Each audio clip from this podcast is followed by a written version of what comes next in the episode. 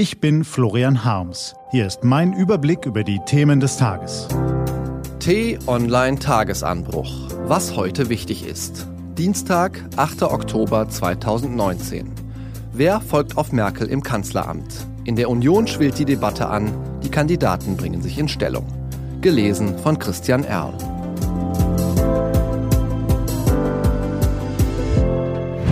Was war? Sie wolle kein Pillepalle mehr. So kündigte Angela Merkel im Frühsommer den Neustart ihrer Klimapolitik an. Ein starker Spruch war das. Und wie so häufig, wenn Menschen starke Sprüche klopfen, sollte er ihre Schwäche übertönen. Merkel hat nach dem Verlust des Parteivorsitzes, den vielen schlechten Wahlergebnissen und der immer offensichtlicheren programmatischen Lehre ihre Autorität in der Union zu einem erheblichen Teil eingebüßt. Man duldet sie noch als Kanzlerin, aber die Richtlinien der Innenpolitik bestimmt sie nicht mehr uneingeschränkt. Stattdessen lässt sie sich von den rivalisierenden Lagern in CDU und CSU heute hierhin und morgen dorthin ziehen. Die Klimapolitik ist ein Paradebeispiel für ihren Schlingerkurs. Wochenlang feilte sie nach dem Europawahldebakel mit ihren Ministern am Klimaschutzgesetz. Heraus kam ein ambitionsloses, zusammengeschustertes Päckchen, dessen Inhalt für einen europäischen Führungsstaat ebenso unzureichend wie beschämend ist. Der finale Entwurf des Klimaschutzgesetzes, der eigentlich morgen ins Kabinett kommen soll, bleibt nun deutlich zurück hinter dem ursprünglichen Plan des Umweltministeriums aus dem Frühjahr. Plötzlich ist zum Beispiel die Treibhausgasneutralität keine Verpflichtung mehr, sondern nur noch ein Wunsch. Und die Reduzierung wird auch nicht mehr durch mehrere Jahresziele festgeschrieben.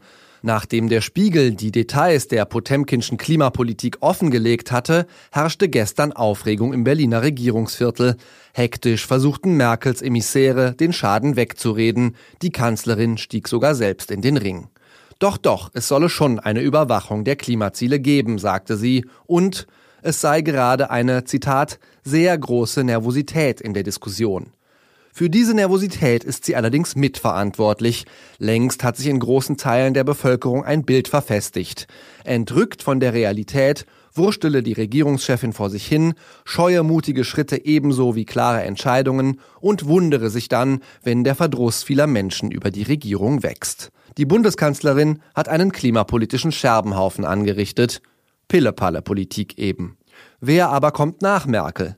Die vielen Patzer Annegret Kamp-Karrenbauers und ihr Sinkflug in den Umfragen spülen Wasser auf die Mühlen der Kritiker, die ihr fehlendes Charisma, Ideenlosigkeit und mangelnde Erfahrung vorwerfen. Auch aus dem Kanzleramt kommt keine Unterstützung. Wer Regierungschefin werden will, muss sich eben im politischen Stahlgewitter beweisen. Dass AKK das noch gelingt, bezweifeln nicht nur viele Unionsleute. In der Bild trauen ihr nur 11 Prozent der Deutschen das Kanzleramt zu. Im Spiegel sind es 18 Prozent der Bürger. Derlei Zahlen lenken den Blick auf mögliche Alternativen. Friedrich Merz schaut sich das Drama aus der Ferne an. Er könnte aber potenziellen SPD-Wechselwählern zu wirtschaftsliberal sein. NRW-Ministerpräsident Armin Laschet könnte da mit seinem sozialen Profil schon eher punkten, merkt aber gerade, dass er damit wiederum manche Konservative vergrätzt.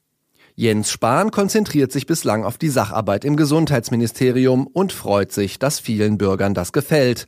Einen einflussreichen Berater hat er in Wolfgang Schäuble. Und Bayerns Ministerpräsident Markus Söder drückt beim Umweltschutz auf die Tube, jedenfalls solange es Bayern nutzt. Das verschafft ihm schöne Schlagzeilen, ohne dass er sich bislang einer gesamtgesellschaftlichen Verantwortung stellen müsste.